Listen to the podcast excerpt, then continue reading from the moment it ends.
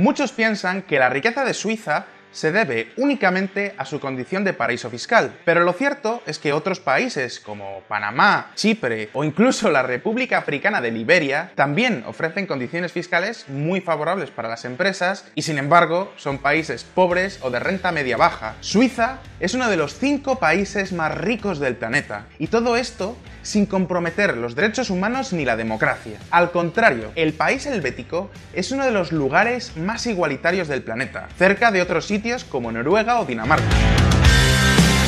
Y su sistema democrático no solo permite y garantiza que los ciudadanos voten cada cuatro años, sino que además les permite participar en casi todas las decisiones políticas cada cuatro meses. Personalmente, creo que Suiza tiene uno de los mejores sistemas políticos del mundo y esa es la auténtica razón por la cual son tan ricos. Creo que de verdad todos los países deberíamos tenerles como un modelo a seguir. Hoy os voy a explicar por qué. Razón número 1 Descentralización. Lo primero que tenemos que saber es que Suiza es una confederación, es decir, está dividida en 26 regiones, lo que llaman cantones, que son totalmente independientes entre sí. Lo único que tienen en común es el ejército, la moneda, la política exterior y la constitución. Para todo lo demás, son prácticamente estados soberanos. Para que os hagáis una idea, con un sueldo de 6.000 francos suizos, si viviéramos en el cantón de Jura, estaríamos pagando un IRPF, es decir, un impuesto sobre nuestro sueldo, de un más o menos un 14 mientras que si viviéramos en el cantón de Zug, que es uno de los cantones con los impuestos más bajos, pagaríamos solamente un 4%, menos de la tercera parte. Otro ejemplo es que en Ginebra todos los comercios, absolutamente todos, tienen que cerrar a partir de las 6 de la tarde, mientras que en Zurich tienen libertad de horarios. Gracias a esta descentralización, todos los cantones pueden ajustar sus leyes a las peculiaridades del territorio y de la sociedad que tienen. Y lo que es más importante, pueden competir o sacar las mejores legislaciones. Esto explicaría también por qué en Suiza, en general, tienen unos impuestos tan bajos. Porque claro, si tú vives en un cantón y de repente te suben mucho los impuestos, siempre te puedes mudar al cantón de al lado y es mucho más sencillo que emigrar a otro país. Razón número 2. Suiza no tiene presidente. Todos los países del mundo tienen un presidente o un jefe de Estado, ¿verdad? Bueno, pues Suiza es la excepción. Ojo, esto no significa que los suizos vivan en una especie de anarquía. Ellos votan a un Parlamento Nacional que a su vez elige a siete miembros de lo que podría ser algo así como un Consejo de Ministros que ellos llaman el Consejo Federal. De esas siete personas, hay una que es la encargada de representar al país en el exterior, y ese es el presidente de Suiza. Pero realmente no tiene ningún poder adicional sobre el resto de los miembros del Consejo Federal. De hecho, cada año van rotando. Fijaros en el cambio de mentalidad. En cualquier otro país, el presidente del gobierno o el primer ministro es una figura muy importante. Sin embargo, en Suiza es una figura prácticamente simbólica, porque casi todas las decisiones se toman de forma colegiada. Razón número 3 democracia directa.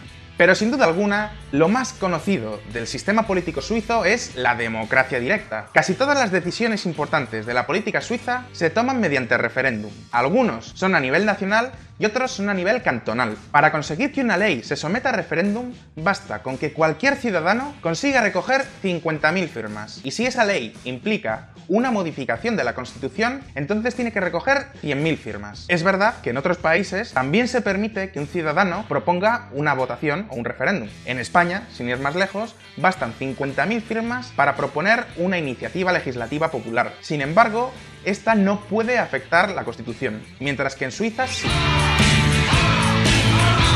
Así es como en este país se celebran referéndums de forma habitual. Concretamente, la gente se junta cuatro veces al año para votar todos los referéndums que se han ido proponiendo en los últimos cuatro meses. Por ejemplo, este mes de junio se reunieron para votar si querían una renta básica universal o no. Pero en esa misma elección también aprovecharon para votar si querían un cambio en la ley de reproducción asistida, otra ley también, otro reglamento para regular el transporte público a nivel federal y una enmienda a la ley de acogida de refugiados. Y no os creáis que estos referéndums tienen una participación sorprendentemente alta. Concretamente, en esta última votación votaron más del 60% de la población.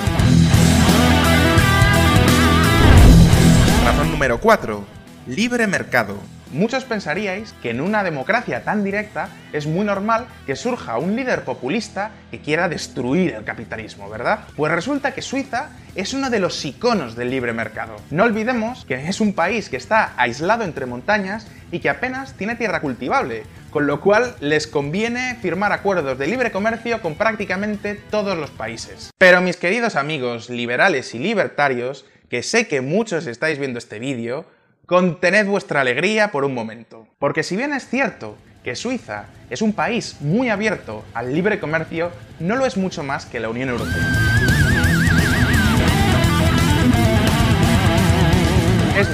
Los suizos también subvencionan a su sector primario y tienen una ley muy parecida a la PAC europea. Y no solo eso, es que también participan en los bloqueos y sanciones comerciales a países como Rusia o Irán. Así que la única diferencia real en lo que a libre comercio se refiere entre Suiza y la Unión Europea es que los suizos llevan comerciando libremente desde 1874, mientras que el resto de países europeos llevamos abriéndonos al mercado internacional solamente unas poquitas décadas. Bueno, en realidad también hay otra diferencia que ahora mismo vamos a ver.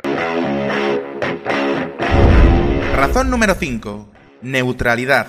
Efectivamente, Suiza es uno de los pocos países neutrales del mundo. Esto significa que nunca, por principio, intervienen en ningún conflicto armado, ni siquiera en la Segunda Guerra Mundial, pese a que buena parte de la población estaba en contra de Hitler. Gracias a esto, Suiza no ha tenido que gastar dinero en recuperarse, mientras que el resto de países europeos se gastaron una fortuna primero en matarse unos a otros y luego en reconstruir todos los destrozos de la guerra, Suiza ha podido aprovechar todos esos recursos para mejorar su estilo de vida. Y es que, en contra de lo que dice mucha gente, el mayor enemigo de una economía es la guerra.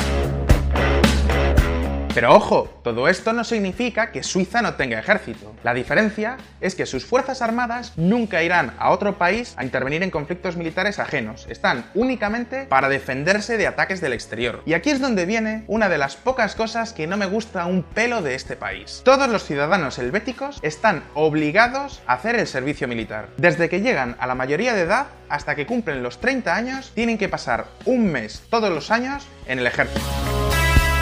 Por supuesto que Suiza no es el único país con servicio militar obligatorio. Hay otros lugares que también lo tienen, como Noruega o Israel. Sin embargo, a mí me parece que es una violación de los derechos más fundamentales, porque nadie debería poderte obligar a trabajar en algo en lo que tú no quieres estar. Ni en el ejército, ni en la función pública, ni en ninguna empresa. Tiene que ser una decisión tuya. Pero en fin, algo malo tendrían que tener en Suiza, ¿no?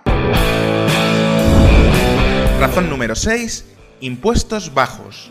Finalmente, otro aspecto archiconocido de la política suiza son sus impuestos. Es verdad que hay muchas diferencias entre un cantón y otro, pero en general en todo el país los impuestos son muy bajos. Y además, las leyes para montar nuevos negocios son muy sencillitas y se pueden ver muy fácil a través de Internet. De hecho, el gobierno suizo es también un pionero en la transparencia. Y sí, esto ha permitido que muchas empresas extranjeras se instalen en Suiza, pero también ha fomentado la creación de un montón de empresas originarias de este país. Y sí, vale, la banca suiza tiene un peso muy importante en la economía, pero también hay muchos otros sectores que no nos paramos a pensar, pero están ahí. Hay un sector farmacéutico enorme, con empresas tan grandes como Novartis o Hoffman La Roche. Por no hablar de los relojes, el turismo, las empresas de maquinaria de precisión. En general, estoy seguro de que todos, si os paráis a pensar, encontraréis alguna empresa suiza que os suene. Y todo esto en un país con menos población que México de DF.